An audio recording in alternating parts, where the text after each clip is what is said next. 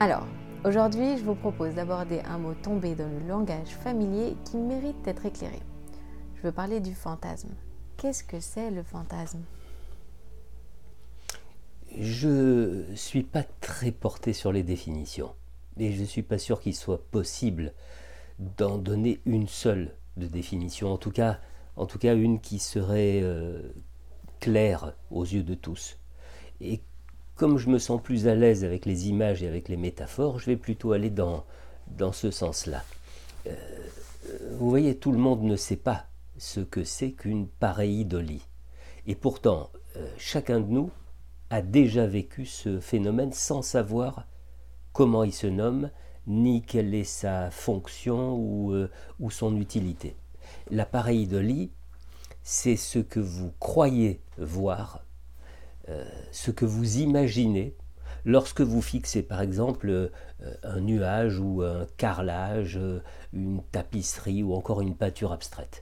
Eh bien, la, fixation de l'image finit par faire apparaître quelque chose, une, tête, un animal, une situation, peu importe.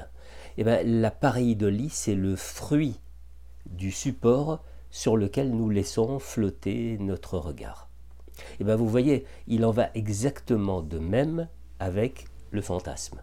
Il suffit que vous laissiez euh, votre pensée divaguer un peu et elle va produire euh, une histoire.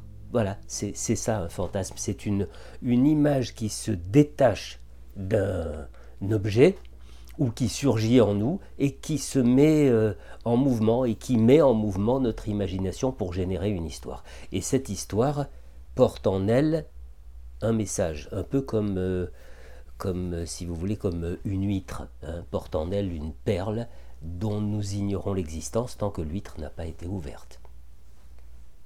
Et en quoi cette histoire mérite-t-elle tant d'attention, notamment en psychanalyse? Eh bien parce que le message qui est délivré par l'histoire, c'est un déguisement, c'est un conte, c'est une métaphore, comme je disais tout à l'heure, exactement comme, le rêve. Seulement, dans le rêve, vous avez un versant manifeste et un versant latent. Le versant manifeste, c'est ce que vous racontez euh, euh, le matin à votre conjoint au petit déjeuner et qui semble la plupart du temps mystérieuse ou absurde. Et puis, il y a le versant latent, c'est-à-dire le contenu du rêve qui est en attente d'être décrypté. Et bien entendu, c'est ce versant-là, le versant latent, qui nous délivre un, message issu de notre inconscient et qui nous éclaire sur une part euh, insu de nous. Donc, le fantasme serait capable de nous apprendre quelque chose sur nous-mêmes? Exactement. Exactement. On dit du fantasme que c'est une, une formation de l'inconscient ou encore une, une manifestation de l'inconscient. C'est un message euh, crypté. Ce sont les hiéroglyphes voilà, de notre inconscient. Ça nous dit de nous euh, un impossible à dire. Et c'est la raison pour laquelle il emprunte un langage détourné. Parce que ce sont des choses qui ne peuvent pas être dites clairement. En psychanalyse, on raconte ses fantasmes comme on raconte ses rêves? Pas vraiment, vraiment parce que quand un analysant raconte un rêve, même si ce rêve a un contenu très intime, euh, avec des, connotations franchement sexuelles, ou, quand il rapporte des faits euh, euh, honteux, violents, etc. Bon, le patient n'a pas trop de scrupules à s'en ouvrir, parce que quelque part, c'est pas moi qui ai produit ça, c'est mon inconscient et donc je n'y suis consciemment pour rien. Alors que raconter ces fantasmes, c'est très différent. On évoque des rêveries diurnes dans lesquelles on sait qu'on est à la fois scénariste, euh, acteur, réalisateur, metteur en scène, et que donc euh, euh, on a pris une part active dans la génération du, du, scénario et du film en question. Donc on est quelque part responsable de penser à ces choses-là. Et voilà pourquoi il est euh, plus difficile de raconter ses fantasmes que de raconter ses rêves. Ce qui a d'ailleurs fait dire euh, à Freud dans une lettre à son ami Fliss que le patient préfère avouer ses forfaits plutôt que de communiquer ses fantasmes. Vous voyez, dans une, dans une rêverie diurne, j'ai une part de responsabilité dans le film que je fais dérouler sur mon écran mental. Pendant le rêve, ben, je ne suis pas là, je suis absent. Donc euh, pas responsable de ce qui s'y produit. Et pourquoi le fait de raconter ces fantasmes est aussi important? Eh bien, parce que au fur et à mesure qu'on ose euh, s'ouvrir de nos fantasmes à l'analyste, voilà que finit par apparaître une espèce de fil rouge, comme, le fil d'un ourlet, si vous voulez.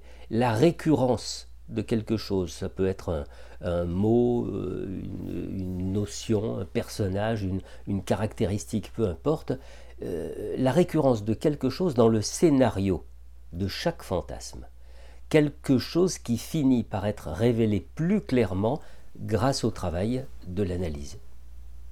Quoi précisément? Qu'est-ce que révèle le fantasme? Ben, Comme avec toutes les manifestations de l'inconscient, ça révèle, comme je le disais il y a un instant, un, impossible à dire. Euh, donc un message forcément déguisé à l'image de, des messages qui nous sont délivrés par les rêves, par les lapsus, par euh, les autres actes manqués, les symptômes aussi. Donc chaque message éclairé par les associations libres de l'analysant, évidemment, va contribuer à rendre conscient un peu plus d'inconscient. Et ce qui est révélé, en fait, c'est un désir. Voilà, c'est un désir qui parfois est très clair et parfois très camouflé.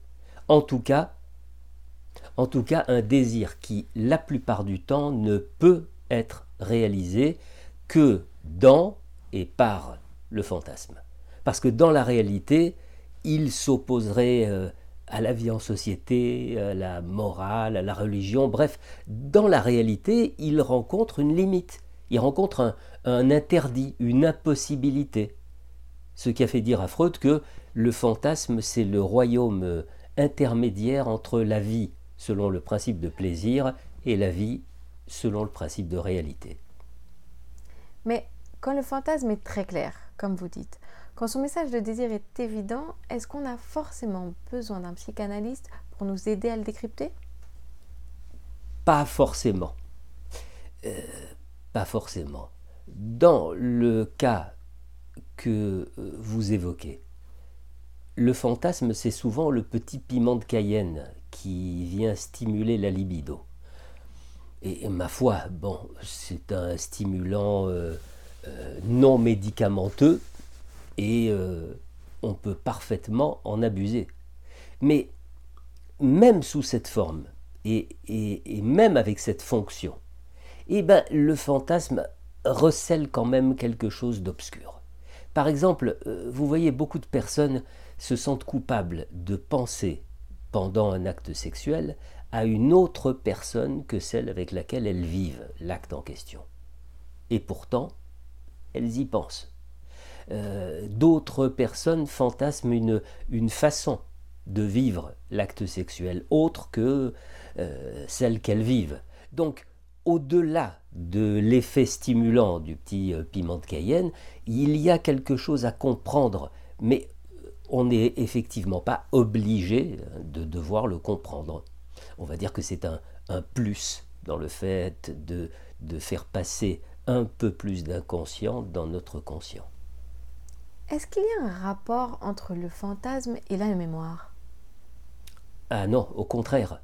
Au contraire, le fantasme, c'est de l'imaginaire. C'est une, une création presque ex nihilo. Euh, là où, où la mémoire va convoquer un objet qui était autrefois présent, eh ben, le fantasme, lui, convoque un objet absent, mais avec un très fort sentiment d'actualité. Et quand on parle en psychanalyse des fantasmes originaires, on est aussi dans l'imagination? Euh, Pas exactement. Pas exactement. Contrairement aux, fantasmes dont nous avons parlé jusqu'ici, les fantasmes originaires relèvent de l'inconscient, c'est-à-dire que ce sont des, ce sont des scénarios communs à l'ensemble des humains. Ce sont des théories infantiles auxquelles nous avons dû donner naissance car euh, à ce moment de notre vie, euh, nous ne disposions pas euh, des informations suffisantes, des, données suffisantes pour donner un sens réel, si je peux dire, à certaines situations. Or, ben, on ne peut pas vivre sans donner du sens aux choses. Et donc, en, l'absence de données, comment dire, confirmées autour de nous par un tiers, les parents par exemple, eh ben, on est obligé de se construire un sens, de l'imaginer. Et ensuite, eh bien, ces fantasmes auront beau être démontés plus tard par euh, des données objectives, eh bien, ils subsisteront tout de même avec une empreinte plus ou moins profonde et ils vont être à l'origine de, de singularités chez chacun de nous. Ces fantasmes-là ont besoin d'être euh, élaboré au cours d'une analyse pour apporter de la lumière, pour apporter une explication à nos comportements, à nos, nos inhibitions, à nos répétitions. Par exemple, de quel fantasme il peut s'agir? Classiquement, les fantasmes originaires sont au nombre de trois. La castration, la séduction et la scène originaire, qu'on appelle aussi euh, euh, la scène primitive si vous voulez, ce sont des produits de, l'instinct et qui sont constitutifs de notre psychisme. Peut-il arriver qu'on ait les mêmes fantasmes Je veux dire, que ce soit le même scénario qui nous habite? Oui, tout à fait. Tout à fait. Il y, a des, il y a des fantasmes récidivants, si on peut dire. Des fantasmes qui finissent par devenir euh, euh, presque comme des routines. Et dans ce cas-là, il faut comprendre que lorsque nous convoquons ces fantasmes, ou lorsqu'ils s'imposent à nous, eh ben c'est que leur fonction est importante. C'est une fonction de soutien, une fonction de, de détaillage, de, de narcissisation, si je peux dire. Le fantasme, c'est la marque de l'insatisfaction. Et donc, la satisfaction imaginaire que nous procure le fantasme ne peut pas durer ce qui explique la récurrence, la répétition d'un même fantasme. Si vous voulez, les, désirs insatisfaits sont euh, le moteur et à la fois le carburant des fantasmes. Donc, s'il n'y a pas d'insatisfaction dans notre vie, nous n'avons pas de fantasme, c'est ça? Quand même pas. Quand même pas. C'est-à-dire que euh, s'il n'y a pas de manque à désirer, euh, il n'y a pas de pulsion à l'œuvre. En revanche, dès qu'il y a insatisfaction, eh ben, il nous faut une espèce de dédommagement, hein, si je peux utiliser ce mot. Alors on fait comme, euh, vous savez, comme les enfants, les enfants qui jouent euh, à comme si, hein, on dirait que toi tu serais la fermière et que je viendrais t'acheter des œufs.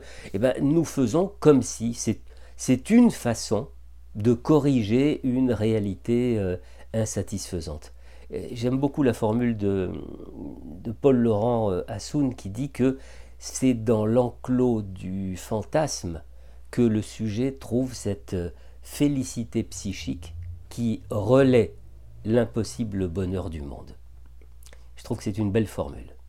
Bon, seulement, euh, seulement parfois, ben, il arrive que le mécanisme de refoulement soit tellement puissant chez certaines personnes que euh, leur schéma ne se révèle que dans les rêves ou les symptômes, et que l'accès au fantasme soit en quelque sorte euh, bouché. Mais alors, ça signifie que nous sommes condamnés à vie à avoir ces espèces de lots de consolation? Alors ça, ça c'est une euh, question très importante. C'est une question qui nous ramène à la frontière entre les deux versants de la psychanalyse l'adaptation d'un côté ou l'émancipation d'un autre côté. Freud allait euh, jusqu'à dire qu'un homme énergique ou efficace, hein, je ne sais plus exactement, pourrait parvenir par le travail à transformer ses fantasmes de désir en réalité.